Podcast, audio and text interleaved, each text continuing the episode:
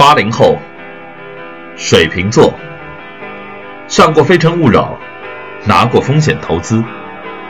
身在伦敦，畅谈世界。欢迎来到英伦大无说，说中国人在海外的那些事儿。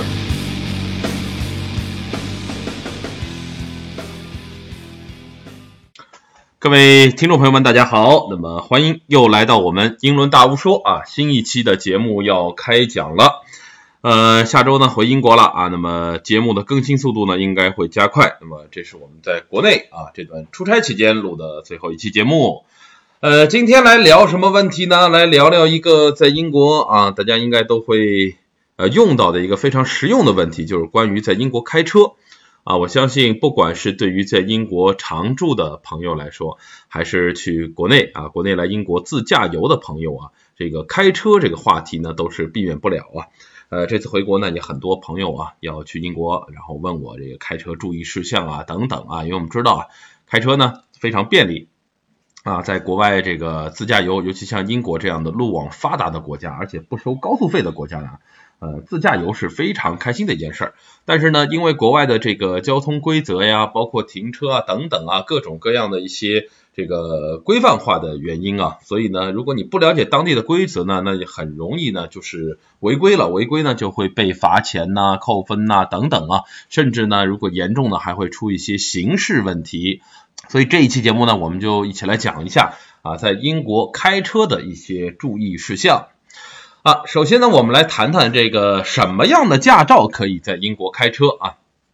那么，如果您是刚去英国旅游的啊，就是一周、两周啊旅游的朋友，或者是刚去留学的待一年的朋友呢，我告诉你，如果呢你在中国能够有驾照的话，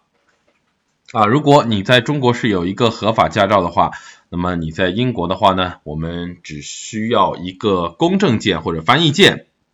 那么呢，就可以在英国开一年的车啊，一年之内有效。英国呢是规定啊，如果是作为外国人啊，非欧盟地区的人来说呢，如果你在英国能够有本国驾照，你可以有一年有效期间开车。但是超过一年时间呢，必须要考取啊或者换领英国当地的驾照。在这里呢，也告诉大家，如果你要出国租车的话呢，呃，最好呢你是能够把你的这个驾照啊做一个公证和翻译啊。如果没有公证翻译的话，直接拿中国驾照的话呢，有些地方也会给你租车，但是呢，有些地方可能会不给你租车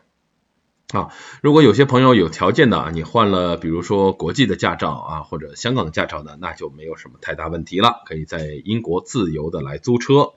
如果关于租车呢，一般的话呢。呃，你最终租到的车是在欧洲的这些大的一些车行，比如像 Hertz 这些是吧？有大的有小的这些公司。那么现在呢，网络也比较方便，呃，你可以在一些我们叫这个垂直搜索的网站啊，这个去搜索一些这个价格的对比，各个公司的一个这个车型的对比。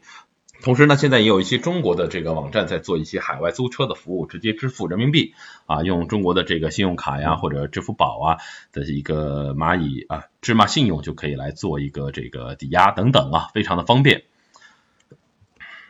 那么如果你在英国呢超过了一年时间，那你就必须要换领当地的驾照了。这里呢，我给大家介绍一下啊，当地驾照怎么拿。那么在英国呢，你要去考驾照的话呢，应该说是世界上最严格的驾照之一。所以如果你能够在英国考出来的话呢，啊，相信你在全世界各地开车啊都没什么问题。除了像中国，比如说不太遵守交通规则这一项，是吧？那么难度来说呢，没什么问题啊。那么，如果你要在英国考驾照的话呢，我简单介绍一下啊这个过程。如果想详细了解呢，了解呢，我们以后可以专门开期节目来讲一下啊。我也是深有体会，在英国啊，我在英国考的驾照。那么在英国驾照呢，主要来说呢是申请一个临时驾照。那么这个呢，只需要你提供一个你的身份呃身份的一个卡啊，身份卡就能够去。啊，能够换啊，你邮寄到 DVLA，也就是英国的交通运输部门的专门发驾照的部门，那么就可以去给你来换这个临时驾照。啊，有了这个临时驾照呢，你需要去报这个笔试啊，笔试，那么它也分笔试和路考两块。那么理论这块呢，呃，你报名以后呢，可以去学校学习，也可以呢下一些题库来自己做啊，自学都没有问题。呃，笔试呢分为两部分，一个呢是理论的考试啊，另外一个呢它叫哈萨德啊哈萨德。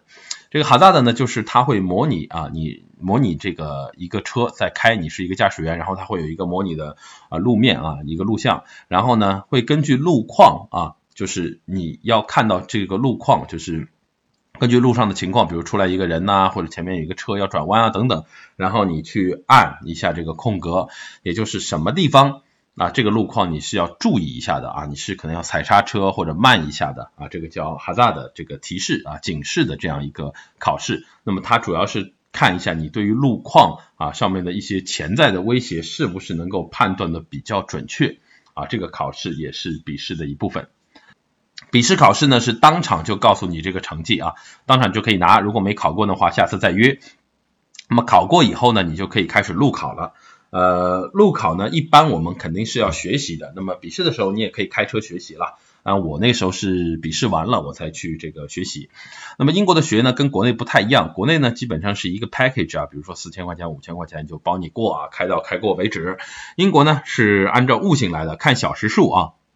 一般来说呢是二十到二十五磅一个小时。那么一次教学呢是两个小时时间。那么正常情况，如果是一个零基础的学员呢，基本上是要学到二十到三十个小时啊之后才能够去参加考试啊。那么如果是这个呃非常厉害的，那么十个小时也可以去考试。但是英国的这个考试的难度呢会比较大，包括像我在国内开了五年车去英国的话呢，我是学了二十个小时才去开的。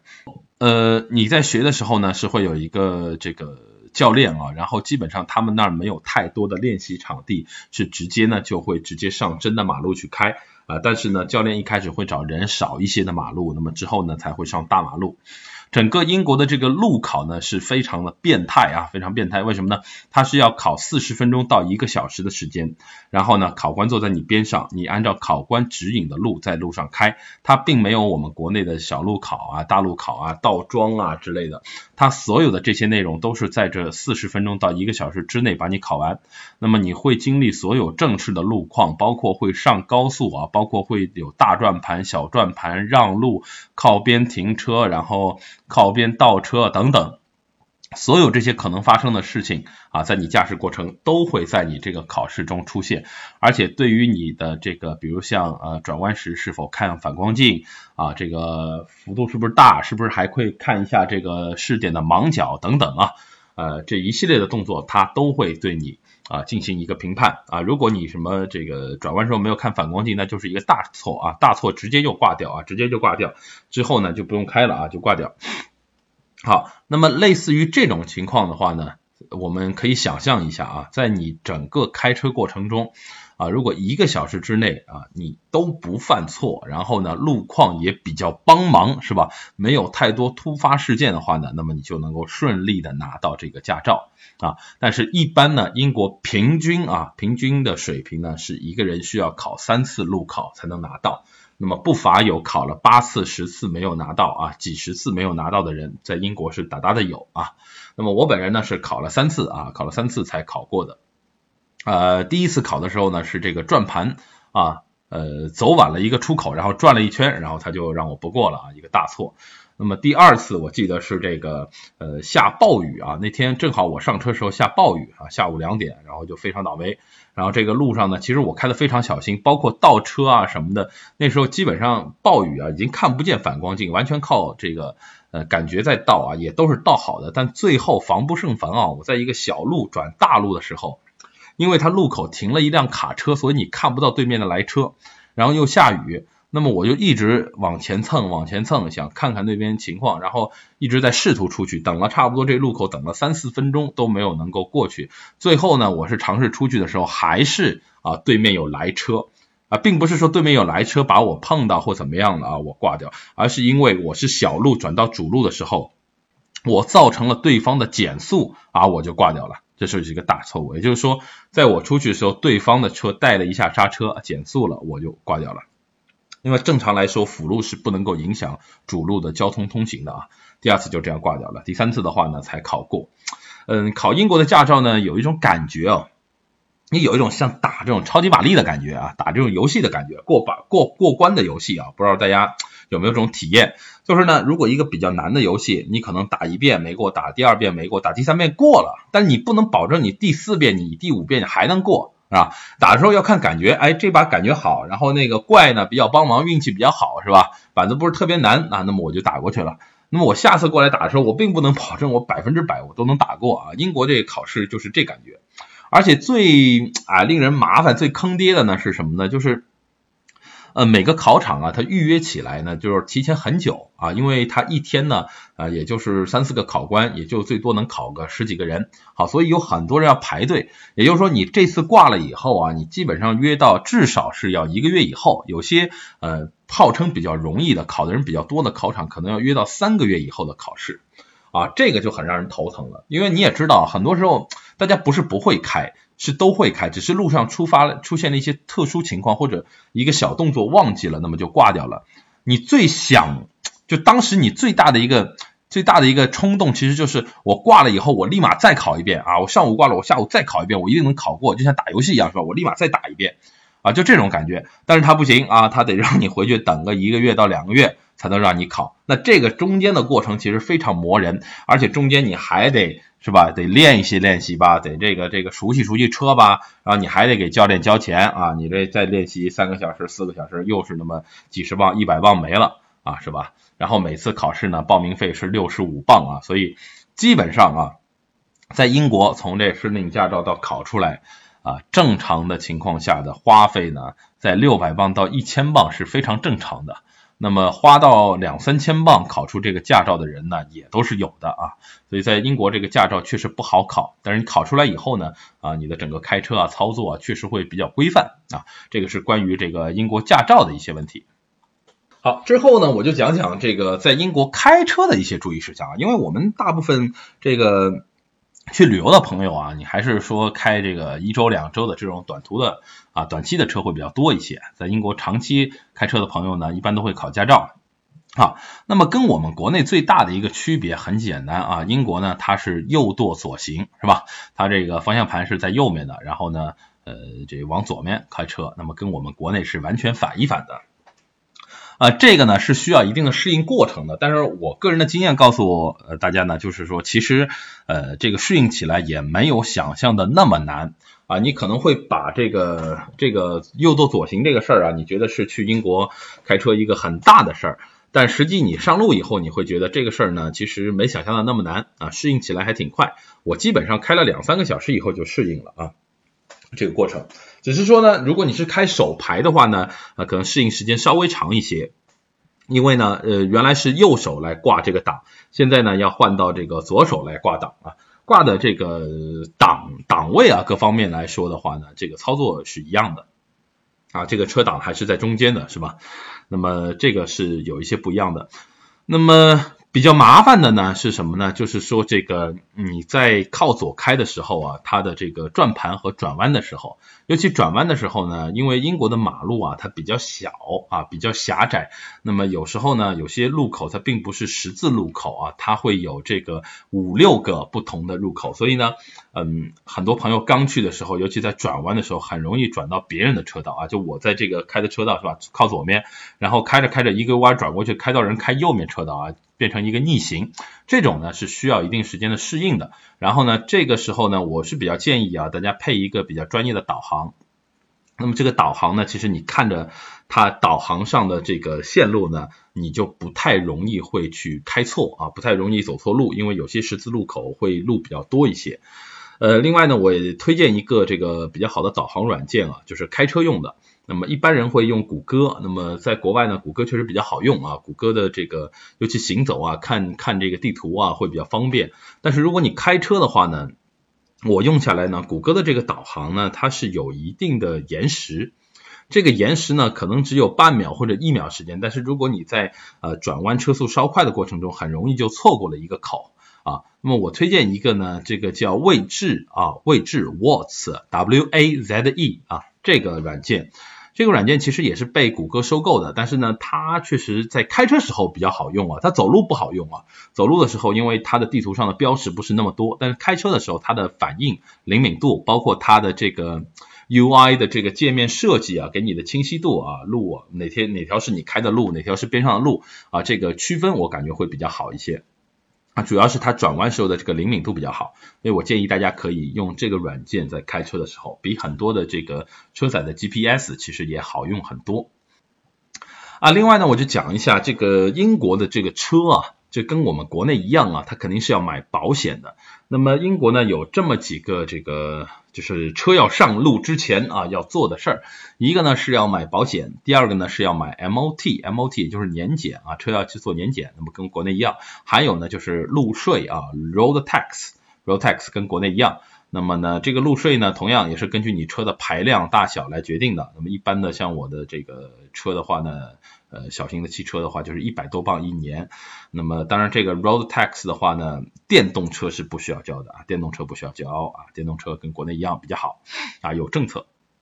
好，那么这个保险呢，在英国来说呢，相对来说会比国内要贵很多，而且呢，这个保险的费用啊，是跟你的这个很多东西都相关的，比如说啊，你这个呃家庭的住址、地理位置。啊，你的车型啊，你的车的价格啊，你人的驾龄，包括你人的年纪，你是否有配偶，是否结婚了，那么是否有孩子等等，这些都有关系，包括你的工作等等。呃，这些为什么呢？因为英国所有的这个金融行业啊，保险也是金融行业啊，金融行业它有一个非常呃精密的一个我们的精算的系统啊，每行每业其实他们核心竞争力最。最厉害的就是这个精算系统，不管是保险行业啊，还是我们说的这个博彩行业啊等等啊，还是这个外汇交易啊，它都有一个精算系统。所以精算师在英国是非常非常赚钱的啊，起薪基本上就是要一百万年薪啊，一百万这个人民币左右的年薪起薪啊，多的话两三百万一年是吧？那么他会根据这所有的这个因素去计算啊，你的这个。可能发生事故的概率，再加上它的这个所谓的往年的大数据去分析你属于这档人，那么你出错的概率可能会有多大啊？包括过去这个啊你住的这个区域它所发生的交通事故或者被倒车的整个概率啊是有多大？那么它会综合算出来呃一个价格。那么简单的来说就是你如果住的区比较好，那保费会低一些。然后呢你的这个驾龄啊稍微多一些，二十五岁以上。那么会便宜一些，二十五岁以下会贵很多。如果你结婚的话呢，他也会便宜一些，因为他觉得你结婚以后呢，就有这个啊两个人承担一些这个社会责任和家庭义务，那么会比你一个人呢那个时候你多一些责任感。同样呢，如果你有孩子，还会便宜一些，因为有了孩子，你的这个责任感会更强一些。啊，这些都是有关系的。那么，所以最后综合来算出一个呃你的这个保费。那么，如果大家是租车的话呢，就不用考虑太多这一块。呃，你你的车呢，首先你租的车它肯定是上了第三方险的，啊，这个是肯定可以上车的。然后呢，一般来说呢，车行都会跟你推销一些保险，要不要再买一些啊？比如说这种呃车辆碰撞啊，或者是抛锚的这种险。这种险呢，你是可以根据你的情况做一些购买的。那么，但是这些保险呢，它都有一个 excess fee，也就是说起保啊，多少钱起保？比如说这个起保价格，比如越高，那么它的这门槛越低。比如说我说两百磅起保的，那比如说我这个保费就是五十磅啊，这一个礼拜。那如果我要一呃这个我如果我要这个五百磅起保，那可能这个保费就变成二十磅一周。啊，那么也就是说，你如果两百磅起保的，也就是说达到两百磅以上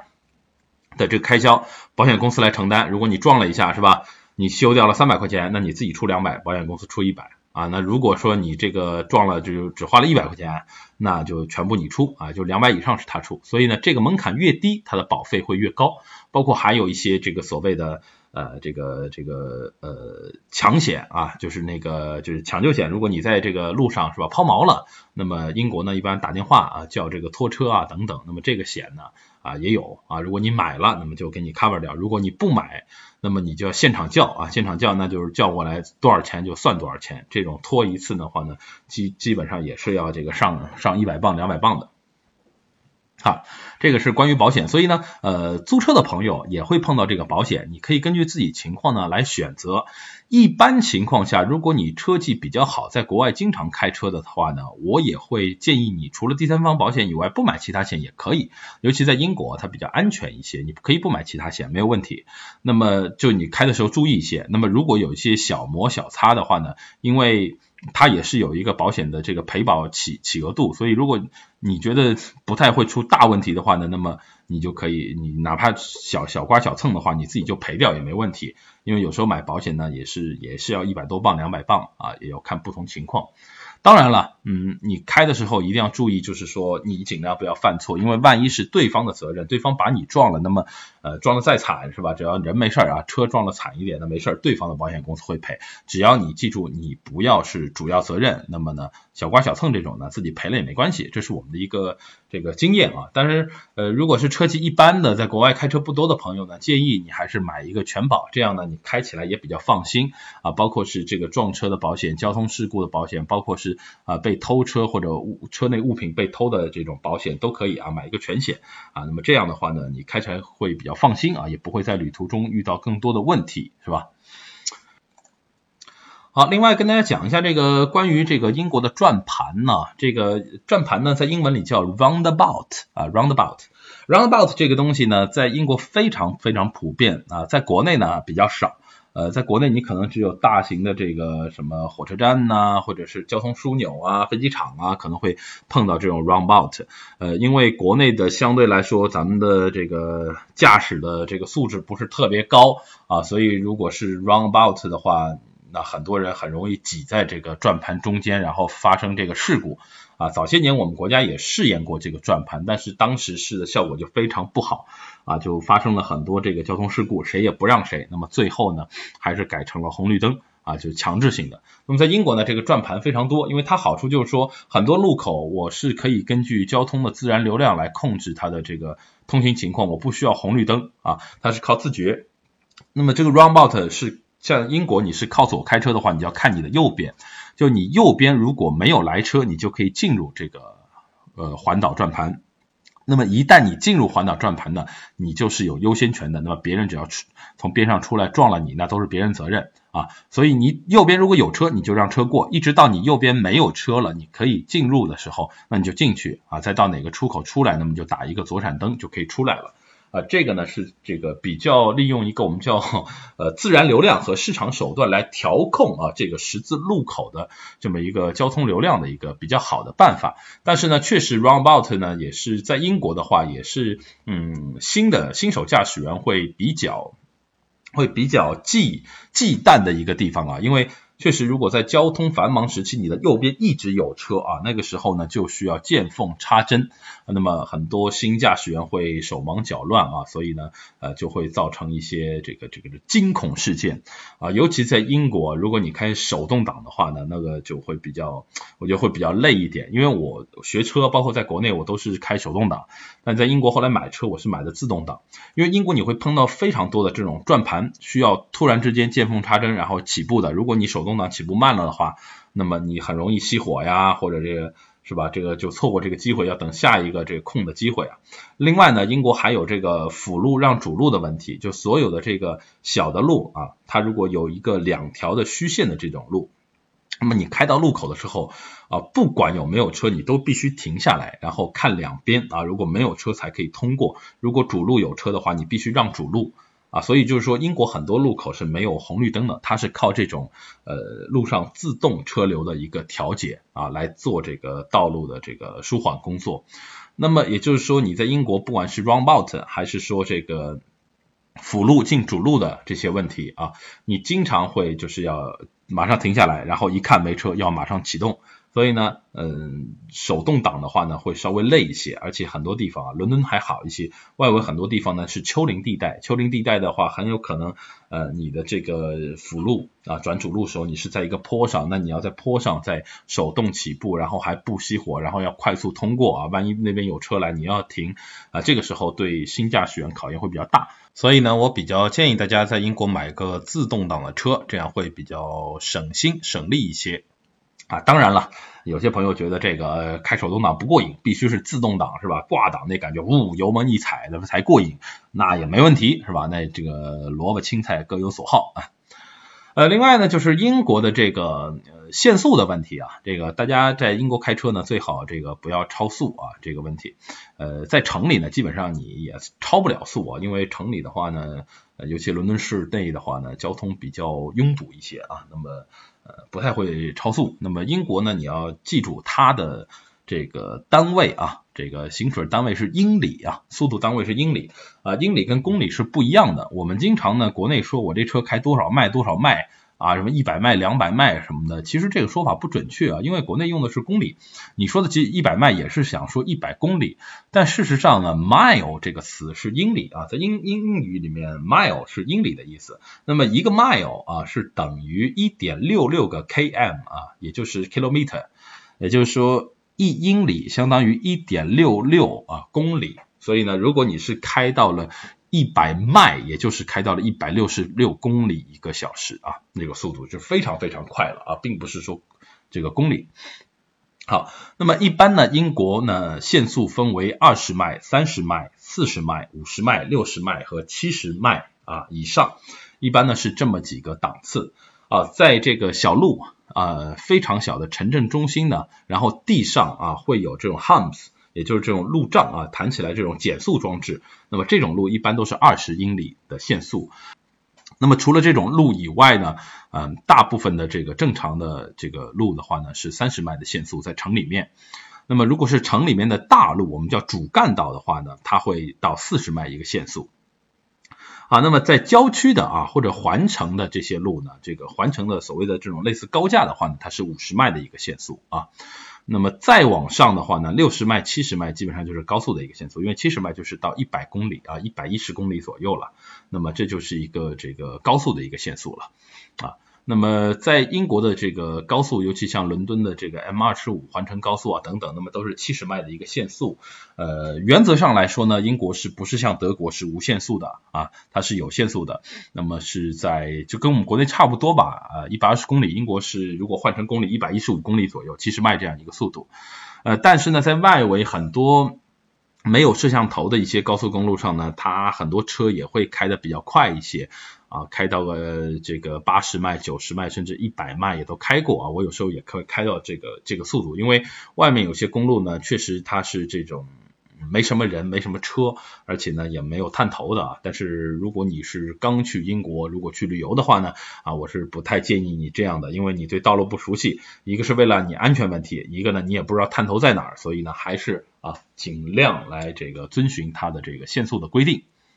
接下来我想说一下这关于英国的一些这个行车的规范和礼。呃，确实呢，你在英国开惯车以后呢，回国你觉得这个车就没法开了啊，因为这个开车的这个规范确实做的不太好啊。呃，最近呢，上海是出来了这个史上最强交规啊，我大概看了一下，然后呢也开了一下，感受一下，我感觉呢，其实我们史上最强交规呢，也就是针对我们国家现在的这个开车现状啊，呃，你感觉很严，但其实呢，你要放到这个我们。不能叫发达国家吧？你按照这种法制啊，开车规范执行的比较好的国家来说呢，呃，它就是当地的一个正常的规范，大家都要遵守的一个规范啊。那并没有什么特别夸张的，我觉得，呃，关于停车的，关于这个打灯啊、超速啊等等啊，包括超车啊什么的啊、违停啊等等，这些在嗯规范的行车国家来说，就是就是我觉得最最正常的一个呃一个要求。那么在英国来说的话呢，一般我们路上不太会发现按喇叭这种事。如果在英国你开车按喇叭，那就是属于就跟国内直接指着脸当面骂是那一个意思了，那么会非常难看。甚至呢，如果你是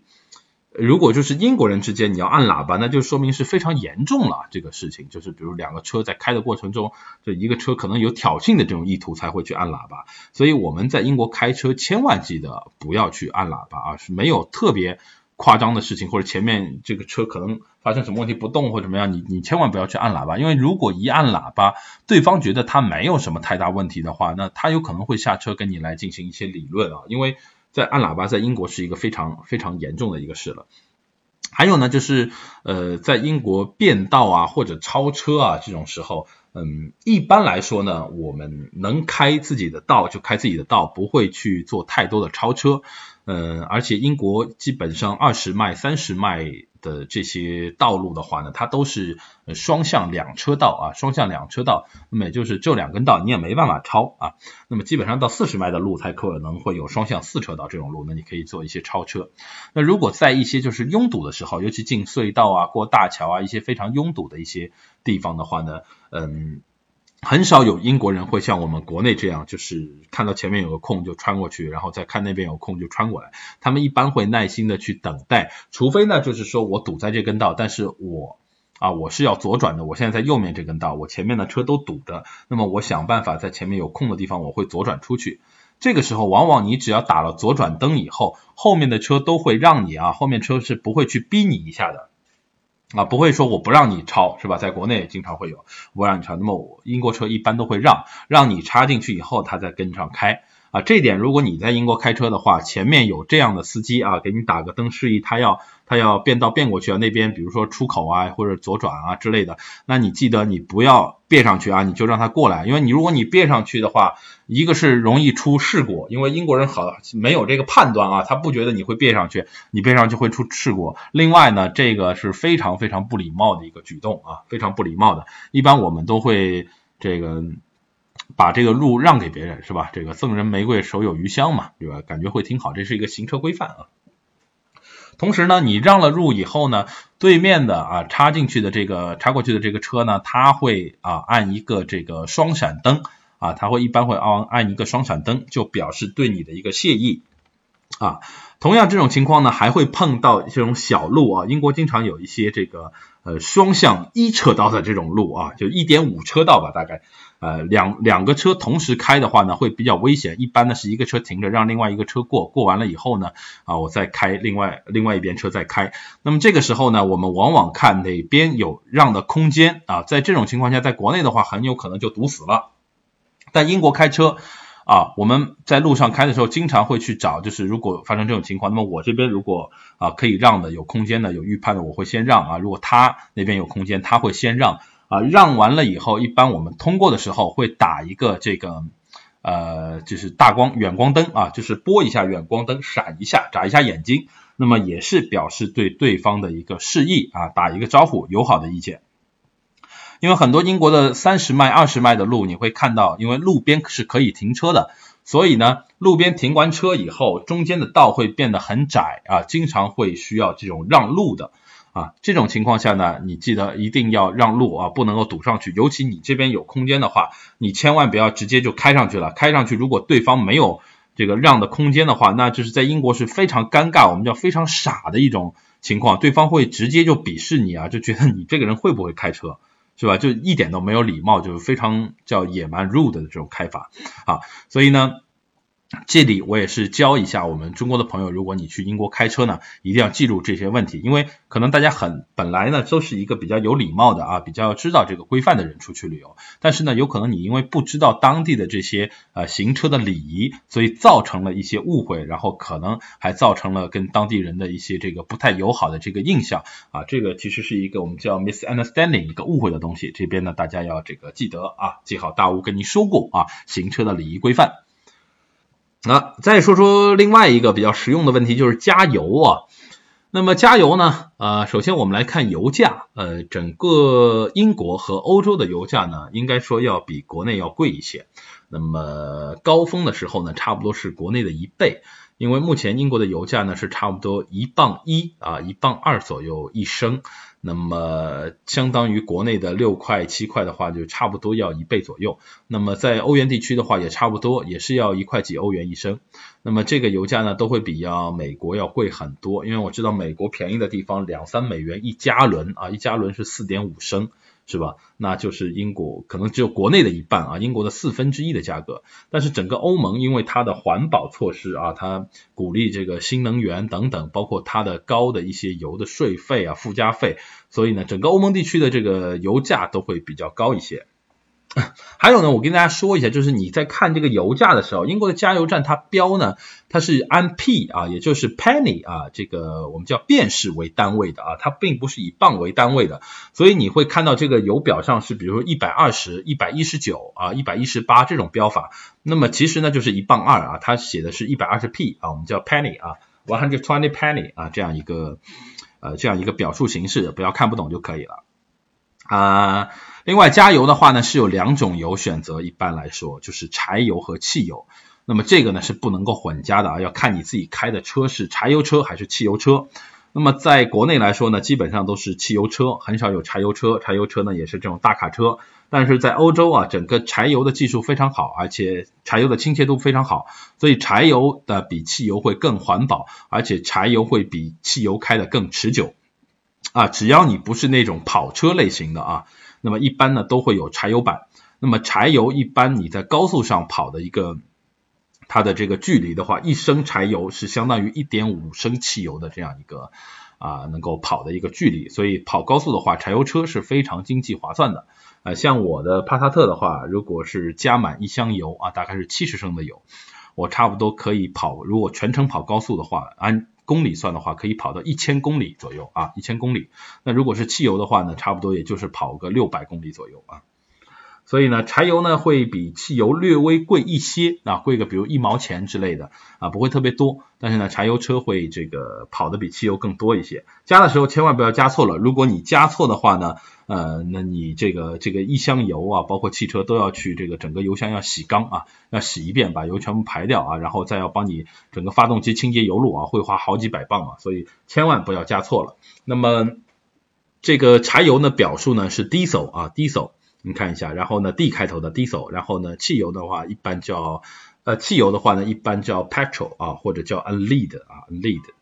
这两个词儿，那么如果你不知道的话呢，你可以问一下工作人员。但是一般来说呢，这个加油是自己加的，是没有工作人员帮你加的。但是加完油到里面去付钱的时候呢，是有工作人员的。所以如果你特别不清楚的话呢，可以问一下工作人员啊。当然，如果没有人加油，你也别要侥幸说什么加完油我就一脚油门跑了，是吧？因为它全程都有摄像头的啊。如果你跑了呢，人家是可以报警的，直接就上演速度与激情九了，是吧？啊。另外呢，除了这个呃柴油和汽油以外呢，一般你还会看到两种油，那么它也是柴油和汽油，它只是这个柴油和汽油的一个加强版啊，它那边并不分这个九十二号、九十五号或九十八号油，但是它会分普通油和这个加强版油。那么加强版的油呢，每个公司会不太一样啊，比如说这个像呃壳牌公司，它就叫这个 V Power 啊，V Power 的柴油或者 V Power 的这个汽油。那么呢，或者是这个 BP 公司的话呢，它就叫 Super Diesel 啊，Super Petrol 这种啊，这种叫法。那么它的配方呢，每家公司会有一些不一样，但它的这个整体的效果呢，就是提高这个燃油的更大的一个呃可用性，同时呢会有一定的清洁剂啊，帮助在油使用的过程中自动对它的油路和发动机的油路进行一个清洗的作用。那么这种油的质量肯定会比普通的这个呃油品要稍微好一些，相当于我们国内理解的九十五号或九十八号这种高级一点的汽油啊。呃，另外呢，再说一下这个在英国开车的停车问题啊，这是一个非常 非常大，而且很多呃外国人来英国其实看不太明白的一个问题。那么对于旅游的朋友来说呢，如果你是开的不多的话呢，我是比较建议你停到这个专门的停车场啊，也就是这个 parking area 一个停车场里面。那么停在这个停车场里面呢，至少你肯定不会发生这个违章停车的这个事儿。啊，那可能你搞不清楚的是，这就付多少钱是吧？停多少小时等等啊。那么英国呢，一般分为停车场停车啊，还有路边停车啊两种。那么路边停车呢，就比较这个比较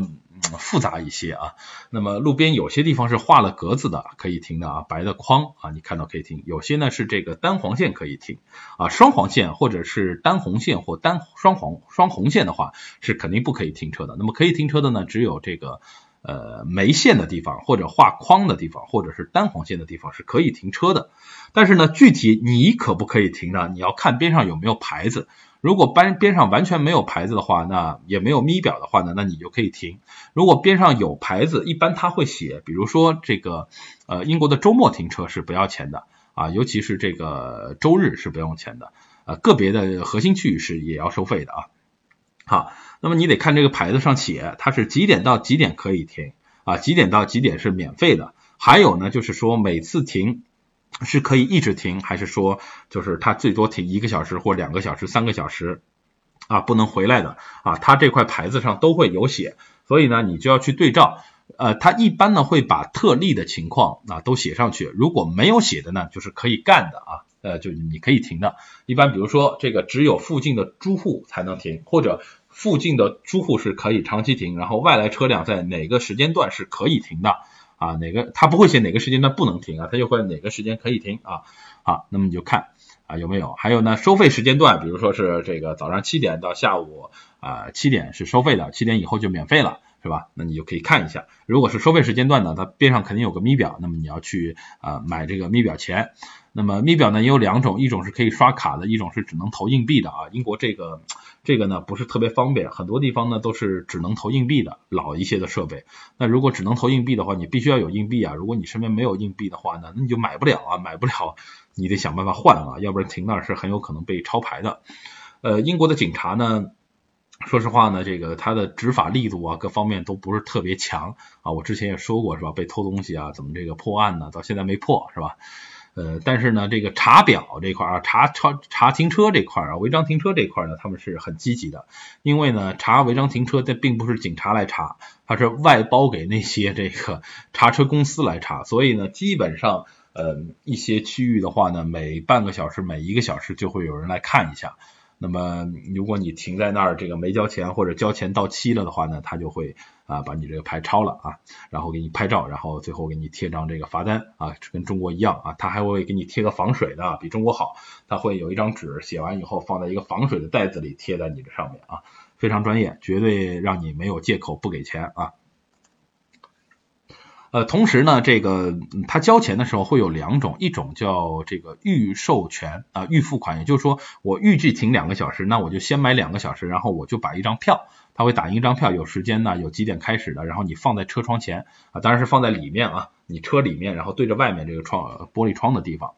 那么这种还有一种呢，就是你拿张卡，这种是停停车场一般是这样的，就是你拿张卡。啊，卡拿完了以后呢，你出去的时候再刷这张卡，然后你走的时候啊，该多少时间你就停多少时间，那你就是说停多少算多少。那么那种比如说拿票的啊，这个不不打卡的拿票的那种呢，嗯，比较麻烦的就是说你得预计好你停多久。如果呢，比如说你买了两个小时，结果你停了三个小时，那么超过的一小时，只要有人来查，那么你也算被贴条的。所以呢，我们经常会看到，我们原来上大学的时候就是，我们学校边上那些停车场，我们好多同学经常，比如停两个小时，是吧？停了，然后万一这老师拖堂或者有点什么事儿，他就快到点了，立马就是要跑到那儿再去买一个补充的啊，要不然就有可能被贴条。当然现在呢也有这个手机 APP 啊，它可以及时通过 APP 交钱，比如说我这个快到点了，我在 APP 上直接再交一个钱也可以，但你得下一个 APP，然后绑定一张你的这个信用卡啊，然后呢在信用卡上进行这个扣费啊。所以英国的这个整个停车来说呢，其实还是相对有一些复杂的，而且我呢也是开了好几个月车，逐步逐步呢才把这个情况呃摸索清楚啊，也需要经过不断的去试。有些地方如果你觉得看着就不太安全，边上又没什么标识的话呢，呃，我建议你就别停啊，因为很有可能就是不能停车的地方，到时候被贴条子啊。啊，另外呢，劝大家在伦敦市区呢最好不要开车，因为呢，一个是停车比较贵啊，非常贵，差不多呢五六磅一个小时的地方很多，甚至呢还有一些室内停车场收到十磅一小时都有。另外呢，就是说伦敦的市区啊，它是这个相当于伦敦一区啊，一环以内，它是要收一个拥堵费用的。那么呃，这个拥堵费呢是周一到周五早上的这个七点到晚上的六点之间，只要你车子进去了，那么你就要交啊，现在应该是十一磅的一个拥堵费。那么这个钱呢是可以在路边的杂货店去交，也可以呢在网上来买啊，都可以。所以呢建议大家最好不要去尝试这个拥堵费啊，因为这个万一你忘交了，又要 double pay 啊什么之类的。而且伦敦市区呢停车贵，路又小啊又不好开。嗯，所以呢，坐地铁很方便啊，坐地铁很方便。但是在外面啊，广大的这个乡村地区的话，你去开车的话会感觉非常好，而且有很多你坐公共交通是到不了的地方，你都可以开车去啊，确实这个非常啊，英国的这个伦敦以外的这个。郊区啊，非常适合自驾啊，非常适合自驾，而且它的高速呢是百分之九十五的高速不收费，除了一些特殊的一些桥啊或者一些这个隧道会收费以外，大部分的高速公路都是不收费的啊，这一脚油门踩到底，感觉非常好。啊，最后呢，再说几个小的周一的问题。一个就是呢，如果你们在郊区开车啊，尤其像在湖区啊这些这个景区开车，那么它的道路会比较狭小啊，有而且弯会比较多一些。那么一定要记得，你开的时候呢，要留个心眼，前方啊有可能会来车，所以呢，你一定要这个车速不要太快，尤其在呃视线被遮挡的地方啊，因为呃如果有对方有来车，其实大家是要让路的啊，让一边才能过去的。另外呢，就是如果你是旅游的朋友呢，尽量在晚上啊稍微少开一些车，尤其在郊外，因为郊外的很多呃这个山里面啊，或者是这个呃森林公园里面呢，或者是高速上呢是没有灯的啊，没有灯的。那么如果你对路况不太熟，英国的开车环境不太熟的话呢，如果在晚上开车的话呢，你会有一定的危险性，同时呢，你自己也会感到比较的害怕，我觉得。呃，尤其如果你去开像这种风区国家公园啊，那种这个非常呃非常这个难开的上上下下的盘山路，同时呢是一个灯都没有的情况下啊，完全靠你自己的车灯在看的话呢，呃是蛮吓人的啊，确实蛮吓人的。这种路呢我都开过平时，但是呢其实到了到了大大晚上以后呢，建议大家还是尽尽量少开这种路啊。呃，还有呢，就是说这个自行车啊，在英国的话呢，大部分的道路上是没有这个自行车专用道的，不像我们国内有个非机动车道啊，很大。那么英国的马路本来就很小，所以呢，嗯，偶尔一些小路上它会画一段啊是有这自行车道的，大部分是没有的。所以自行车呢，在马路上是跟机动车在一条道道上的，它也占一个机动车位。啊，所以在这个问题呢，大家以后开车的时候一定要当心。如果你前面有自行车的话啊，一定要当心。那么你在超车的时候啊，各方面时候啊都小心一些啊，离它稍微远一些，因为它也要占一个机动车道。并且呢，如果你自己在英国骑自行车的话啊，呃，你一定要注意了，尤其晚上的话，必须要穿戴反光的这种衣服或者头灯啊，反光设备，车上要有这种装备，因为很多在郊区是没有灯的。啊，如果没有灯，你骑一个自行车又骑就骑在这个机动车道上，你如果没有反光装置的话，别人是根本完全看不到你的啊，那肯定就是会把你撞到的，这是毋庸置疑的，是所以英国晚上骑车是必须要有这个反光设备的穿戴的。好，还有呢，就是在伦敦的市区啊，或者是其他城市的市区啊，就是在这个市中心区域，你经常会看到一些这个。画着斑马线，然后两边呢有一个这个圆球啊，圆球的这么一根杆儿上面一个圆球闪，一直在闪啊闪啊的这种灯。这个灯呢，在英国呢，我们是称为它女王灯啊，女王灯。它这个东西呢，象征着女王的权杖。那么一旦是碰到有这种灯的地方呢，啊，车要无条件的让人啊，只要有人在这个斑马线上走。啊，那么车必须停着，一定要人过了车才可以过啊。如果你是抢在人前面过，那就是一个重大的一个交通违规啊。这个是绝对是行人优先的。所以呢，在市区的时候呢，尤其伦敦市区会有非常多这种灯。这种灯呢，而且它不像红绿灯啊，你总能过。如果人流多的时候，你可能堵在那儿一分钟你都过不了啊。后面车又来了，所以就造成室内的这个拥挤程度非常高。呃，所以建议大家在市区内不要开车啊，不要开车。呃，而且呢，在伦敦的话，坐巴士，如果你心情好的话还不错，就观光一下。如果你是这赶时间的话呢，千万不要坐巴士啊，呃，时间是绝对保证不了的。那么地铁呢，才是这个最正确的一个选择，好吧？那么这个呢，就是我说的大概的啊，一些关于在英国开车，如果你要去自驾的一些问题。那么具体呢，关于一些自驾的线路啊，包括一些景点玩点呢，我回英国以后有空呢，给大家整理一下，再做一个新的节目。那么。也欢迎大家啊，如果对英国的一些租车呀、开车呀、行车的一些呃问题啊，如果有什么问题的话呢，可以给我们来做一个留言，我会给大家做一个解答。因为呢，我的